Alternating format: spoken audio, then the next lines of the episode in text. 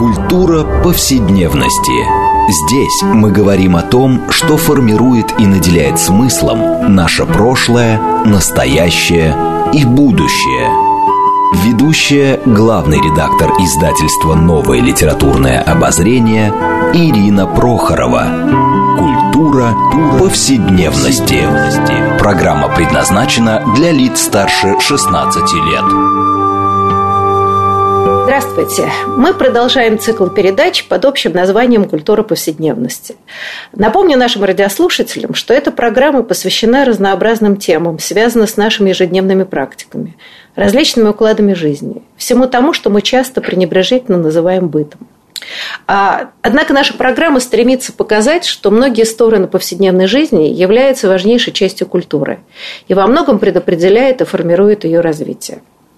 А, и мы сегодня вернемся к очень важной теме, которую мы уже неоднократно поднимали а, в наших программах по разным поводам, а именно, так сказать, о гендерной проблематике. Но а, она будет, так сказать, да, вот под таким интересным углом зрения, а именно гендер в советском неофициальном искусстве. Так называется книга исследовательница Олеся Авраменко, которая вот недавно вышла в издательстве «Новое литературное обозрение». Собственно, так называется «Гендер в советском неофициальном искусстве». А, и а, как, э, как в советском а, неподцензурной культуре исследовались темы, подходящие под большой зонтик гендера, а именно сексуальные и семейные отношения, взаимоотношения семьи и государства, а, социальная роль женщин в советский период, иерархии жанров внутри советского неофициального искусства и очень много других сопредельных тем, которые так или иначе объединяются гендерной проблематикой, мы сегодня поговорим с нашими гостями.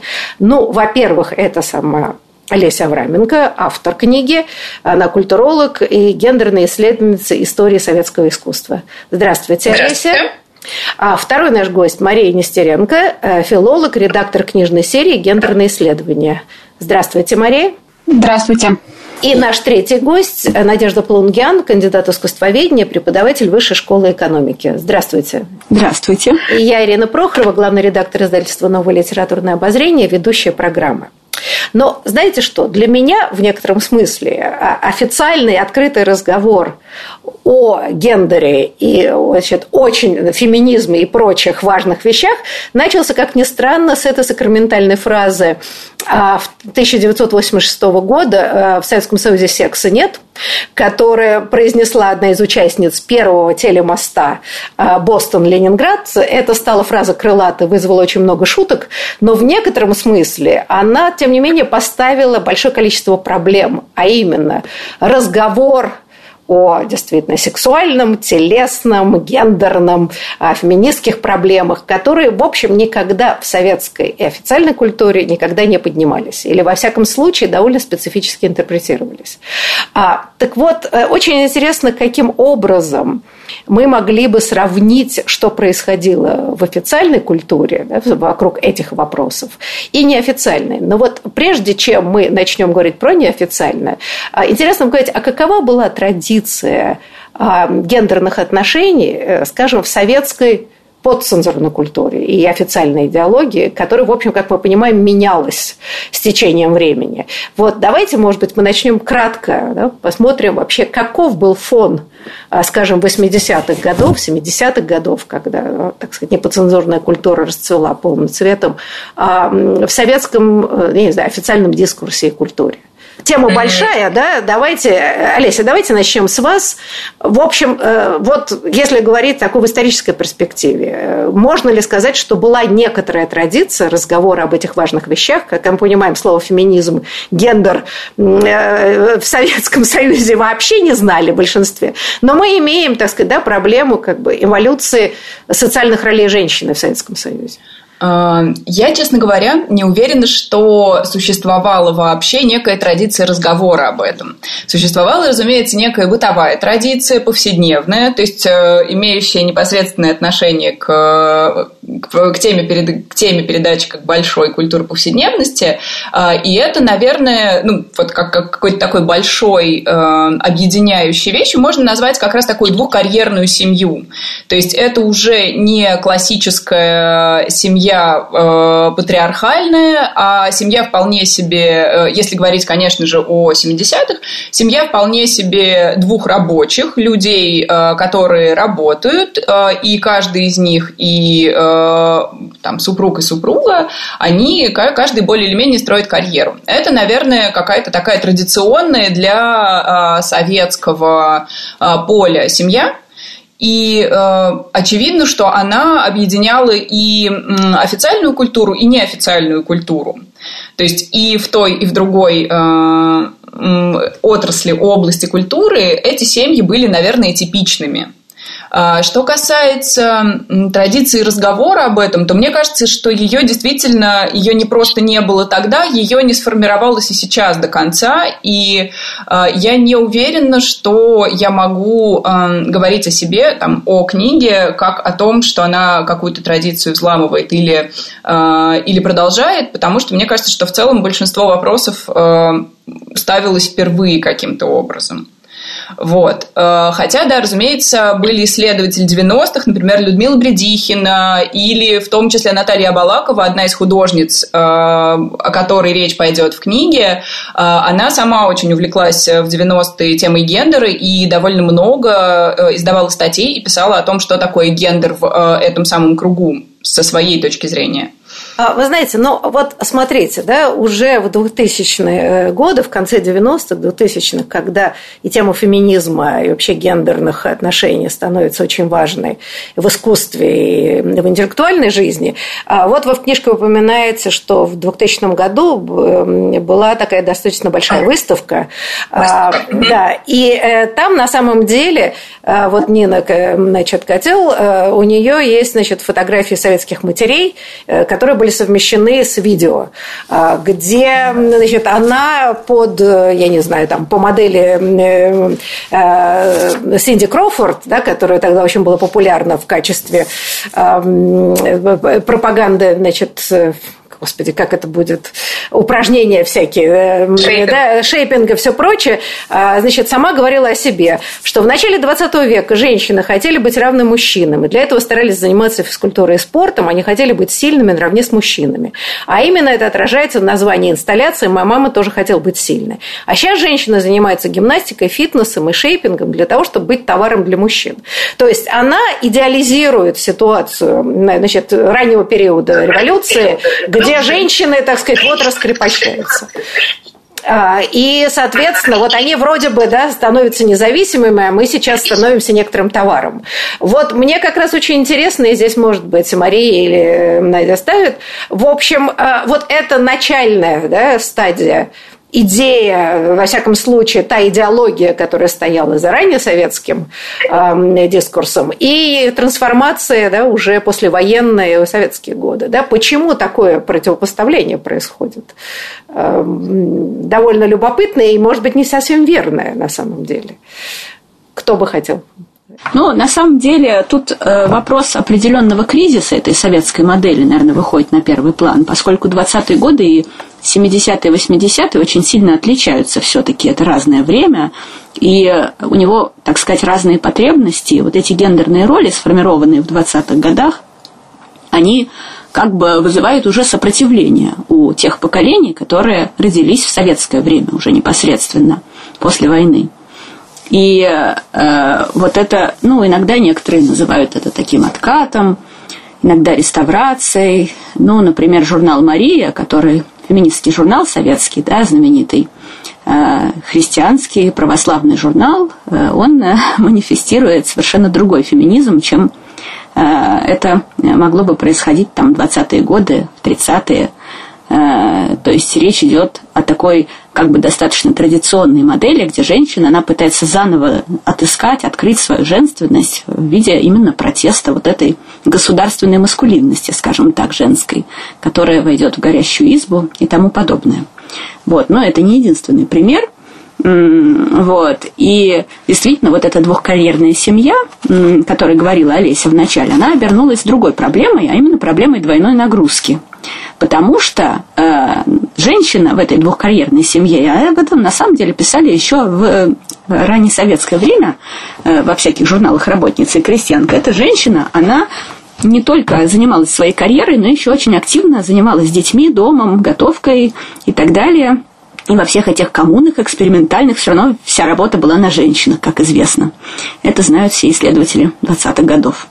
Э, и когда это уже стало неким общим местом, особенно к 70-м, 80-м, ну, некоторые женщины это принимали активно, как бы э, представляли эту модель как, э, так сказать, эмансипирующую, да, а некоторые, наоборот, с ней воевали, но любопытно вот таким образом справа, что ли, справа. Вот, можно так сказать.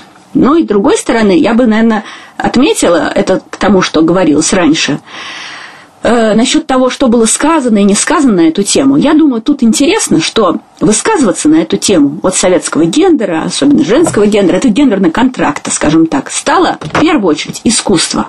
Сначала искусство, а уже только потом исследование. Искусство – это самое пионерское исследование из всех.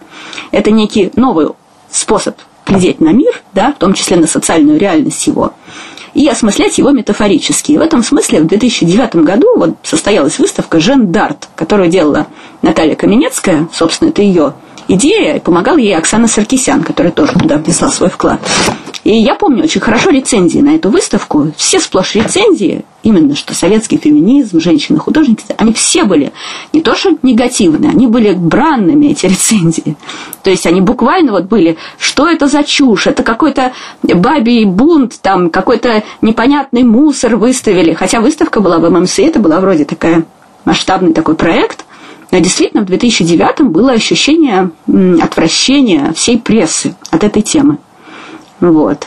И вот спустя да, не Некоторое прошло. Время, да. Десятилетие прошло, да, и совершенно другая картина. Да, Мария, вы хотели что-то добавить? Э, да, я хотела немножко добавить э, э, к тому, о чем говорила Надя, и уточнить, что все-таки вот, да, вот эта модель, которая утвердилась, утверждалась в 20-е годы официально, да, и то, что потом происходило в 70-е, да, и вот этот откат, о котором говорила Надя, там все-таки есть еще такой промежуточный момент, когда, собственно, поворот консервативной модели э, стал происходить э, на уровне самой государственной власти, да, и в этом смысле, э, э собственно, в 30-е годы, да, и в этом смысле, конечно, очень показательным э, был, э, то есть сначала Советский Союз был э, первой страной, который э, разрешил аборты, да, и в 30, это было в 20 году, да, а в 36 году, собственно говоря, э, аборты уже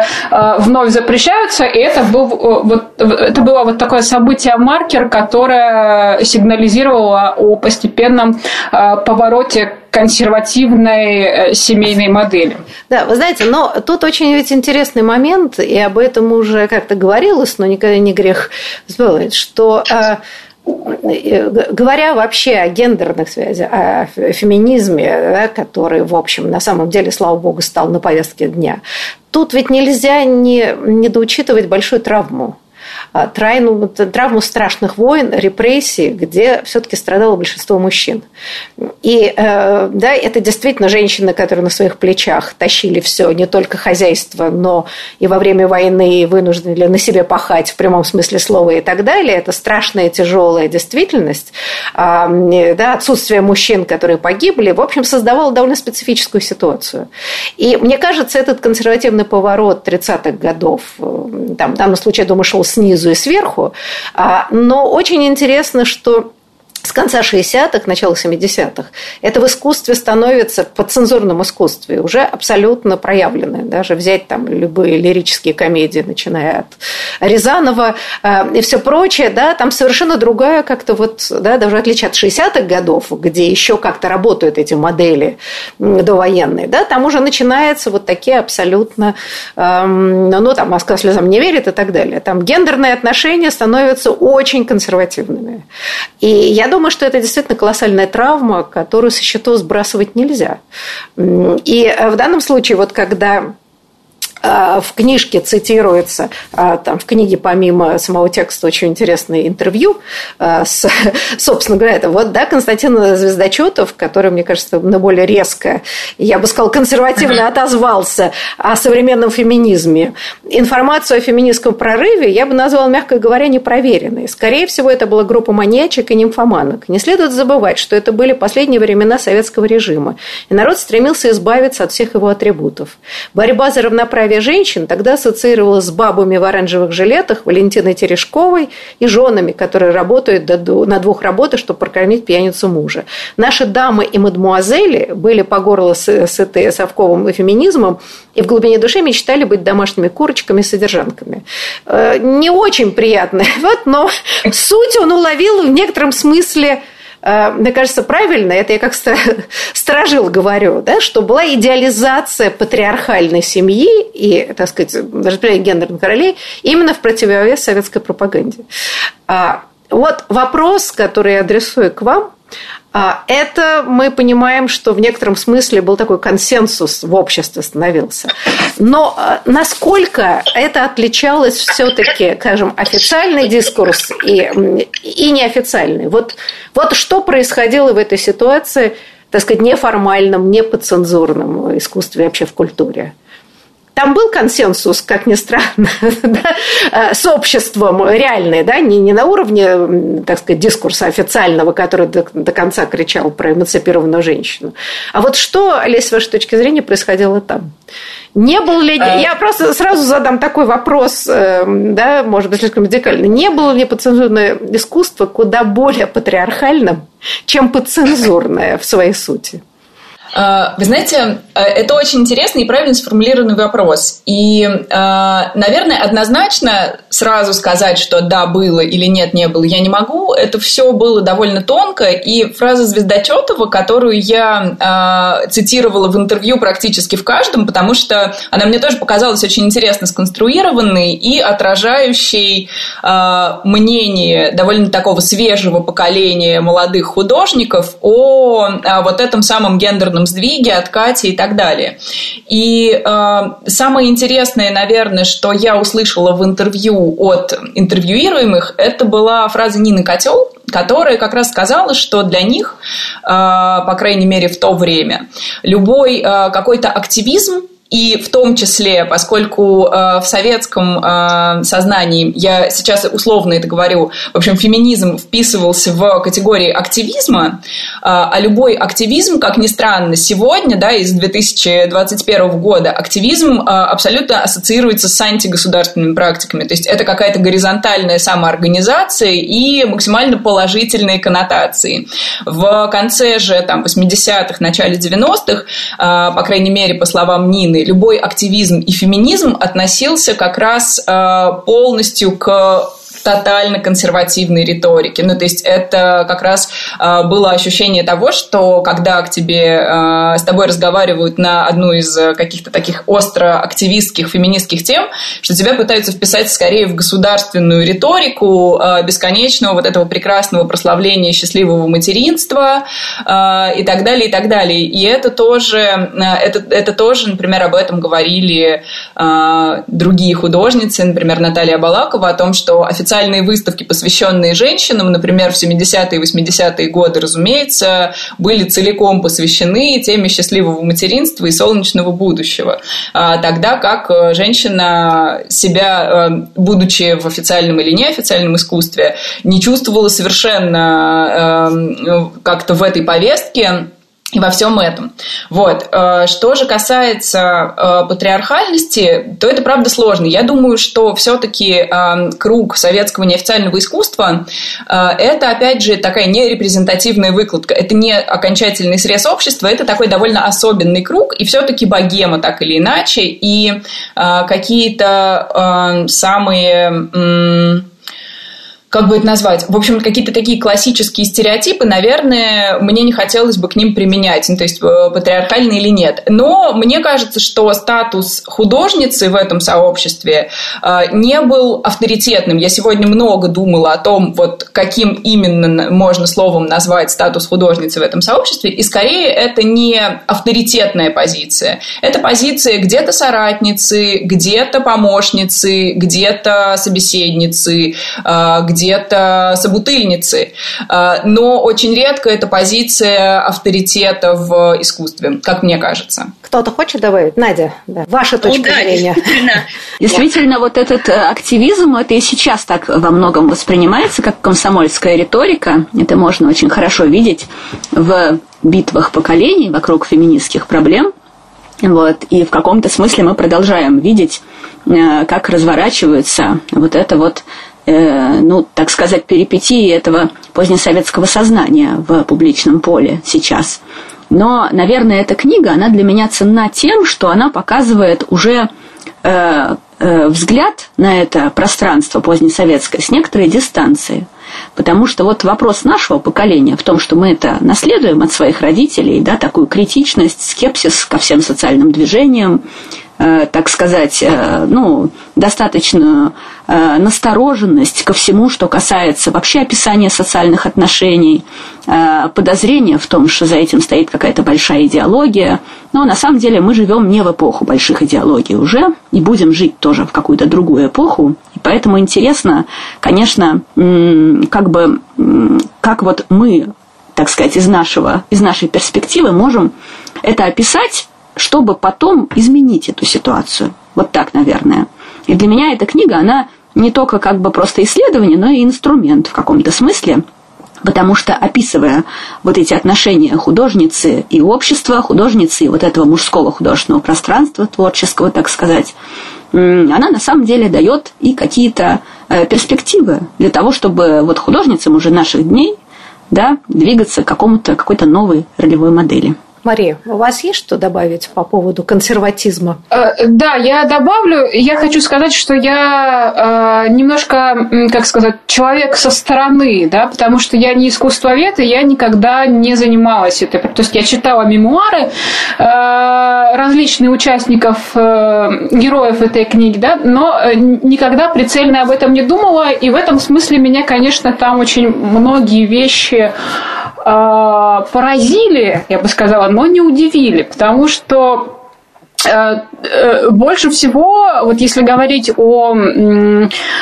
преемственности поколений, меня, конечно, поражает вот эта идея о том, что удивительно, что все э, героини, особенно да, э, интервью, с которыми э, вошли в эту книгу, э, практически один в один говорят о том, что э, не только героини, герои, конечно, тоже, что э, вот отдельное феминистское искусство – это какая-то глупость. Да? Вот есть какое-то общечеловеческое искусство, которое говорит на какие-то большие темы, а искусство, которое э, затрагивает какие-то более частые проблемы, ну, это уже как-то, знаете, это искусство по заказу, это какая-то другая риторика и так далее. И это поразительно, что вот эти, вот эти представления, да, они, э, ну, скажем так, у против... не то, что у противников, да, но те, кто как-то не поддерживает феминизм, феминистские идеи, феминистские э, и гендерные исследования, да, у них вот как бы э, они говорят чуть ли не теми же самыми словами, что есть большое искусство и есть какие-то частные женские проблемы, которые, как правило, э, женщины сами себе придумывают. Все ж, все ж в порядке, как бы. О чем, кстати, в книжке много говорится, о том, что э, сугубо женские темы а, или вообще поднимание вопросов о том, что я женщина, э, значит, художник, это перевод вот эту традицию, ну, как бы не самостоятельного искусства. А, вот, значит, что-то там рукодельничают, делают что-то такое. Поэтому, поэтому никакая не авторка, а автор.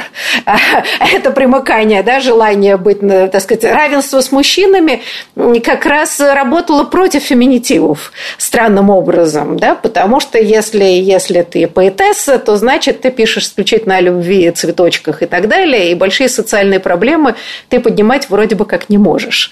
А, в этом смысле это вот эта вот любопытная история, как бы перевернутая какое-то такое сознание, по крайней мере. Вот, вы знаете, мы вот только начали разговор, а уже у нас перерыв небольшой. Поэтому я думаю, что мы сейчас продолжим эту очень важную и интересную тему. Так что, пожалуйста, прошу наших радиослушателей не переключаться. Мы скоро вернемся в разговоре о гендере в неподцензурном советском искусстве.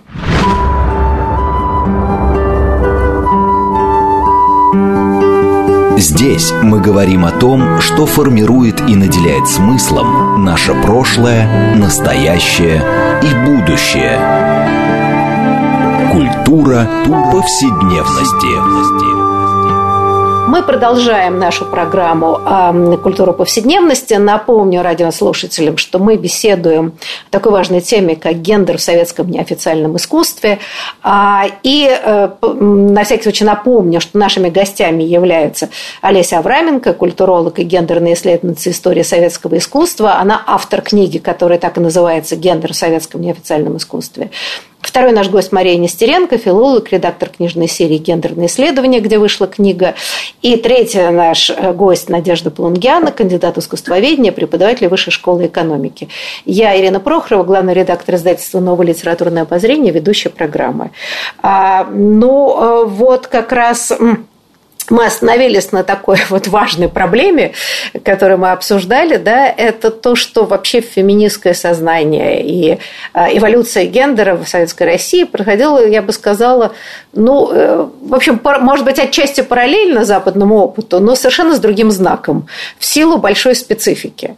А вот хотела бы поговорить все-таки, тема очень затронула интересная, это как раз о иерархии жанров. А, и вот в данном случае, мне кажется, очень важно в книге Олеся Авраменко там показывает, а, как развивается вся гендерная э, проблематика феминистская, а, да, вот как в западноевропейском искусстве. И где женщины, ну, собственно, как политический жест, начинают работать с тактильностью, с теми жанрами искусства, которые изначально считались женскими. Ну, как бы, да, прикладное искусство, там всякое вязание, ткач качества и так далее, которое никогда не считалось эм, да, э, высоким искусством очень долго. А вот, может быть, эм, Олеся, вы немножко об этом скажете, и, а насколько эта ситуация, например, характерна была для женщин-художниц, для творческих женщин эм, во втором авангарде, то есть неофициальном советском искусстве? А, да, вы знаете, это очень интересная тема, и одна из моих любимых вообще а, как раз-таки вот эти а, прикладные техники, которые стали на Западе политическим жестом и очень осознанным политическим жестом, совершенно феминистским и ярким, а в советском искусстве они, как ни странно, почти не вошли в моду. Мы довольно часто, обсуждая эту книгу внутри института, я получала в ответ на то, что э, значит, эти техники очень условно называются условно женскими, э, в ответ я довольно часто получала реплики, что, например, Малевич вязал или Татлин шил. Честно говоря, до сих пор... И немножечко шил, да, по известному анекдоту, да, да понятно. Да, да. До сих пор так и не встретила где-то в доступном, в доступной среде ни вязальных работ Малевича, ни сшитых работ Татлина, и Опять же, здесь очень важно расставить акценты. Да? Малевич не с помощью вязальных техник и каких-то виртуозных э, владений спицами вошел в историю искусства, как и Татлин, э, напомним. Соответственно... Да, простите, меня... Эдуард Лимонов, простите, Эдуард Лимонов, пожалуйста, кстати, шил брюки, чтобы подзаработать, но однако это, э, это никак не отражено в его творчестве. Да, да, как, как ни странно, вот переход в прикладное и, собственно, какой-то сам сайт такой дополнительный заработок в качестве швеи или кого-то, или какой-то еще прикладной работы, это вообще была довольно распространенная практика. И Лидия Мастеркова, например, величайшая художница второго авангарда, она мало того, что работала как художница с, найденной, с найденными материалами, они много ходили по подмосковным церквям и собирали там какие-то остатки, кусочки рис церковных, какую-то парчу, какие-то старые кружева, и она инсталлировала это в свои работы в качестве какого-то дополнительного слоя, в качестве структуры или ассамбляжа. Вот. Одна из ее огромных работ, там 2 на 3, по-моему, или, э, в общем, около, около того, например, э, целиком состоит из пальтовой ткани. Ну, то есть это, очевидно, э, то, что называется в портновском деле выпада или выпады, ну, то есть то, что остается э, от выкроек на ткани, вот, потому что известно, что Лидия Мастеркова, например, э, зарабатывала в том числе э, периодически как модельер, ну, то есть как модельер-швея, собственно, она там шила костюмы и какую-то одежду на заказ. Вот, однако надо сказать, что в, в качестве какой-то распространенной техники это не вошло, по крайней мере, в творчество тех художниц, о которых я говорю. Но чуть позже, например, это тоже очень интересно, э, уже в 90-х, ну, то есть чуть с развалом э, Советского Союза, довольно многие художницы совершенно спокойно как-то обратились к вышиванию, шитью, и мне кажется, что есть э, среди них вообще великолепные шедевры, там, такие художницы, как Маша, Мария Константинова, эм, Лариса Звездочетова, собственно, у нее были великолепные какие-то тканевые э, работы. И, на самом деле, многие другие. В общем, это не э, вошло, к сожалению, в обиходную художественную практику того периода, о котором я говорю, но стало популярным чуть позже. И в том числе популярным во многом в, именно в качестве феминистской техники после того, как в СССР э, стал и Новой России стал доступен феминистский дискурс и те самые эксперименты западных художниц. Надя, вы хотели что-то добавить или возразить по поводу а, э, жанровых, э, жанровых иерархий в данном случае? Да, про иерархию жанров, да, действительно, это часто приходится слышать от искусствоведов старшего поколения, что э, там такое двойственное отношение, как бы, что с одной стороны действительно называние искусства женским его занижает очень сильно, а с другой его неправомерно э, и э, совершенно безосновательно выделяет. Вот. И это не то гордыня, не то самоуничижение. Чрезвычайно трудно разобраться, в этом отношении, мне кажется, что в основе лежит все-таки тоже запрет на э, самоопределение разных вот этих художественных направлений внутри позднесоветского пространства. То есть вот это бинарное э, как бы разделение на официальное и неофициальное, авангард и арьергард, оно очень жестко соблюдается, и как бы э, когда ты заходишь за его пределы и пытаешься выделить внутренние нарративы в этом, так сказать, дискурсе большом, то это уже, значит, немножко покушение на цельность этой системы в том числе и э, политическую в каком-то смысле. То есть да, получается, что возникает какое-то более дифференцированное описание, оно значит, ставит под угрозу цельность всей картины. Э, но и тут э, тоже интересно насчет этого равенства, да, вот это вопрос, который до перерыва вы затронули, э, значит, относительно феминитивов там и так далее, что, ну, как бы, э, феминитивы – это тоже покушение некоторое на вот эту советскую равноправную картину, да, которая, на самом деле, ну, маскулинная картина, да, она, на самом деле, ну, эта картина, это, как бы сказать, картина модернистского равноправия э, где общий знаменатель – это мужчина, это маскулинная фигура. И Интересно, что сегодня нам это тоже видно, и особенно это, конечно, видно тем, которым сейчас 20 лет, э, что э, эта картина исключает абсолютно эмоциональное пространство – то есть вот это маскули... маскулинное как бы качество вот этого модернизма, ее, его воля к э, победе, да, к некоторой такой э, созидательности, власти, войне в каком-то смысле, она на самом деле, э, ну, с эмоциями мало совместима. Ну, не знаю, можно Хемингуэй в качестве примера привести релевантного для послевоенного времени. А это совершенно как бы, ну, Э, потерялась, что ли, да, вот с, с течением времени. То есть для 20-летних реально э, вот эта гендерная разница, эта поляризация, она совершенно не так актуальна. То есть э, они хотят работать с эмоциями, им интересна вот эта гендерная игра, какая-то эмоциональная открытость и так далее. чего не найдешь часто в искусстве 20 века. И поэтому вопрос о том, насколько занижает женщин или возвышает вот эти феминитивы, он совершенно окажется неактуальным уже через 10 лет. Просто совсем будет забыта эта полемика, я так думаю. Да, я тут с вами совершенно согласна. Э, Мария, вы хотели что-то сказать? А, да, у меня два маленьких добавления а, про вышивку. Если я правильно помню, из мужчин-художников Тимур Новиков использовал. Или поправьте меня, искусствоведы, если я Э, да, но Тимур Новиков это, конечно, Атлантида, которая, в общем, Требует отдельного исследования, как говорят обычно. Да, да.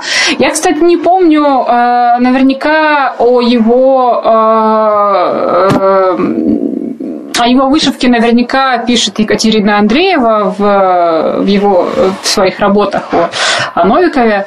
Вот. А по поводу феминитивов я э, полностью согласна с предыдущими ораторами, э, но хотела э, только сказать, что все-таки э, иногда, понимаете, в русском языке, и я тоже стараюсь использовать феминитивы там, где это возможно, но иногда в русском языке получается такая, ну, э, некоторые суффиксы, да, э, у них есть э, как бы определенный семантический ореол, да, и иногда, когда мы стремимся использовать феминитив и э, используем тот или иной суффикс, это уже, конечно, другая проблема, да, проблема некой э, лингвистической памяти. Получается, что это слово э, приобретает какую-то ироническую окраску, да, или э, уменьшительно-ласкательное, да? или вообще уменьшительное, пренебрежительное. Да. Я в этом смысле, я всегда протестую, когда мне пытаются э, представлять как критикессу, да, если вдруг, да, потому что ну, э, критикеса, мне кажется, что это слово, у него есть вот какие-то такие э, Ах, критикеса. Ну, ну стюардесса не вызывает же у вас никаких э, Стюардесса нет, не вызывает. Но вот критикеса, видимо, должно пройти еще какое-то время, чтобы, э, значит... Э, но это, это другой, это другой интересный лингвистический вопрос, да, почему, э, собственно, э, там слово критик э, э, не так часто использовали э, как, как какой-то иронический э, Э, в какой-то иронической полемике, а вот слово критикеса, да, чтобы вот как-то осадить и поставить на место, да, э, его, его часто используют. Знаете, но на самом деле это ведь действительно интересно, потому что насильственный язык не заставишь э, изобретать феминитивы, но мы можем заметить, что легко феминитивы произносятся типа актрисы. А, да? То есть, когда, профи... когда женщина завоевывает легитимное право на профессию, скорее всего, появляется феминитив, который никого не раздражает. Да? А, а я бы сказала, все, что связано с сферой интеллектуальной, до сих пор еще в каком-то смысле, хотя на практике это по-другому, а, вот мы тут говорим о мужской гегемонии и так далее. Да? Поэтому женщины не хотят быть, я не знаю, мне, например, слово авторка режет слух, потому что, потому что да, ну, а авторша еще ужасней. А, а вот не сформировалась идея, да, и там, например, поэтесса, ничего в этом плохого нет, но женщины предпочитают говорить поэты. Значит, значит, легитимация окончательная в обществе целого ряда профессий России, во всяком случае в русском языке, да, не произошла. И это, мне кажется, создает вот эту страшную э, э, напряжение в обществе да, и попытки изобрести, ну, я не знаю, а чем хуже ПСС, чем поэтка. По-польски это прекрасно, а по-русски это звучит как раз пренебрежительно, поэтка там какая-то. А вот в данном случае это еще интересно. Мы сейчас говорим о вещах довольно серьезных социальных. Язык это все проявляет, с моей точки зрения. Не, не леги, еще недостаточная легитимация какой-то важной культурной и духовной сферы, где язык вот предательски выдает нехватку этой самой символической легитимации. Но, знаете, я хотела еще вернуться к важной теме, которая затронута в книге, а именно о творческих союзах. Да? То есть э, понятно, что женщины-художницы во втором авангарде занимали куда более, я так понимаю, подчиненное положение, чем в первом авангарде, между нами говоря. А, и в данном случае второй авангард, который как бы считался преемником первого, вот эту, мне кажется, идею некоторое творческое равенство вот совсем не перенес э, послевоенную эпоху по, наверное, понятным причинам.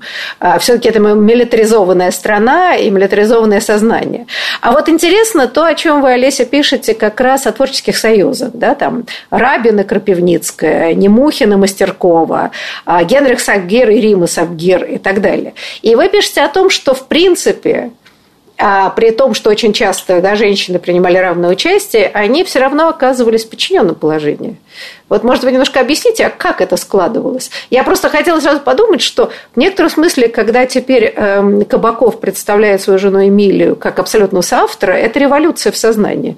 То есть я сейчас не берусь там, да, взвешивать, кто больше что сделал, но вообще это настолько не характерно для традиции, что до сих пор это встречает довольно отрицательную, я бы сказала, реакцию современников Кабакова. Да, Олеся, вот Немножко расскажите по этому поводу. А, вы знаете, э, дело в том, что здесь э, небольшая такая несостыковка. Те фамилии, которые вы назвали, например, Крапивницкий, э, Крапивницкая и Рабин, Немухин и Мастеркова или Сабгиры, они, к счастью или к сожалению, в соавторстве никогда не работали. То есть это как раз была та самая классическая двухкарьерная семья, о которой я в самом начале говорила. То есть муж художник и жена художница, но каждый делает абсолютно свое искусство независимы друг от друга. И как раз-таки в этих парах а, соавторство и даже, я бы сказала, тяготение в сторону соавторства какого-то замечено совершенно не было. Каждый э, из э, названных э, художников был очень яркой индивидуальностью. Как раз-таки соавторство, и поэтому я не могу сказать, что, например, кто-то был в сильно подчиненном положении. Подчиненный, наверное, здесь не очень корректное слово. Скорее, просто в истории искусства чуть менее известны жены, за исключением, наверное, Мастерковой. То есть все-таки Мастеркова – это гигантская фигура, и я полагаю, что по сравнению с Немухиным, если э, воспроизводить какой-то общий индекс популярности, то они будут где-то очень рядом. А, то есть, если и будут какие-то отличия, то они будут абсолютно не принципиальные. А, что касается соавторства, то оно началось гораздо позже. Мне как раз кажется, что в Советском Союзе в творческих парах. Оно началось с Герловиных, а, где жена художница и муж художник, но у Герловиных это приобрело очень такой интересный оттенок, потому что они такие яркие представители. Э, и, соответственно, они под э, собственное соавторство подводили огромную эклектическую философию, которая объединяла их в такой андрогин. Им очень нравилось в это играть. И поэтому здесь как раз, ну, у них даже удобная фамилия, то есть у них одинаковая фамилия, в отличие от многих других художников. И э, слово «герловины» оно действительно так их очень объединяет и сливает. И вот здесь мне кажется, что это соавторство было великолепно равноправным, и э, какие-то работы Риммы отдельно, при том, что каждый из них оставался индивидуально художником, э, кроме работы в соавторстве, и работы Валерия отдельные, все это очень талантливо, свежо и интересно. И вот здесь как раз, как мне кажется, никакого подчинения совершенно не было. И вот все наши дальнейшие творческие пары, о которых мы говорим в книге, которых я говорю в книге, а, уже э, применительно к 90-м и там, к 80-м, они совершенно, мне кажется, не были подчиненными. То есть группа Тот Арт, э, Наталья Балакова и Анатолий Жигалов – это максимально паритетная, максимально равноправная пара, которая а, это в том числе заложила в свой там самый первейший манифест буквально с 79 или 80 -го года, что мы абсолютно паритетно выступаем в паре. А, Елена Илагина и Игорь Макаревич, они очень интересная пара, а, которая начала работать уже позже. Но я тоже не могу сказать, что а, они называют себя скорее так иронически такой патриархальной семьей. Однако, в, на самом деле, если посмотреть на ситуацию именно творчества, они э, семьи и ее уклада, они тоже совершенно абсолютно равноправные соавторы, которые работают вместе, и каждый привносит свою частичку какого-то э, индивидуального языка художественного в вот эти совместные проекты. Э, насчет творческих пар, да, это такая тонкая разница, действительно, художественные семьи и творческие пары. Это интересное замечание. Я думаю, что оно справедливо и по отношению к первой половине XX века тоже, как ни странно, потому что Ларионов и Гончарова – это такой выдающийся случай, на самом деле, когда два человека не просто сошлись как э, художники, но еще и выстроили какой-то свой гендерный перформанс, который у них э, на самом деле был довольно сознательным и довольно сложным как и у многих художников, которые вообще перерабатывали символизм и превращали его в модернизм, так сказать.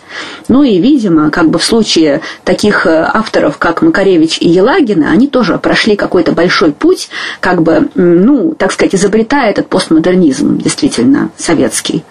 Э, и когда люди что-то изобретают в своем искусстве и доходят до каких-то высот, они и в гендере тоже что-то изобретают, конечно. Я так думаю. Ну, потому что это творческая ситуация. И к вопросу о Лимонове, собственно, который упоминался, там э, вот, то же самое. Мария, у вас, может быть, есть какие-то соображения? А, да нет, э, наверное, я мне добавить нечего здесь. Да, вы знаете, у нас осталось буквально две минуты. Мы не затронули вообще очень важный вопрос. А, а, а, собственно говоря, отражение в самом искусстве – это, наверное, вообще большая тема э, гендерных отношений да, и вообще взаимоотношения полов. Но в данном случае, э, я помню, когда мы стали публиковать Игоря Холлина в НЛО, да, двухтомник вышел еще в 90-х годах, а мне, значит, как матери, как женщине, читать это было больно, отдавая, отдавая значит, должное его таланту. Да, вот это такая брутальная поэзия, поэзия бараков, которая очень точно отражала на, на самом деле гендерные роли и вообще взаимоотношения, но она это обладала чудовищной агрессией. Э, да? Ну, там, например, да, познакомились у Таганского метро, ночевал у нее дома, он бухгалтер похоронного бюро, она медсестра родильного дома, обозвала его заразой, и он, как зверь на эту фразу, подбил ей э, сразу оба глаза, она простила, но не сразу. А, а, и, и, честно говоря, у меня ощущение из того, что я читала, опубликовано или еще не опубликовано, а вот эта страшная э, агрессия, жестокость и брутальность, э, в общем, советской действительности во многом, а она в неподцензурной культуре, как мне кажется, была выявлена э, вот в полной ясности. И, и это как разговоры, тут буквально, может быть, я попрошу двумя фразами сказать, а вообще как с этим работать? это выявление этой жуткой изнанки эм, да, за фасадом советской умиленности, вот этой подлинной жестокости, или это отчасти самосознания неподцензурной культуры? Понимаю, что провокационный вопрос, на который отвечать надо долго, но, но ваше мнение, буквально кратко. А, вы знаете, мне кажется, что о, в том круге, о котором а, я пишу в книге, это не совсем характерно. То есть мне кажется, что они все-таки были гораздо более м, таким спокойным поколением. То есть все-таки Холлина я отношу к э, такой калианозовской еще к шестидесятнической ветви, которые действительно были борцами, которым нравилась их роль э, таких э, пер, первого послевоенного авангарда.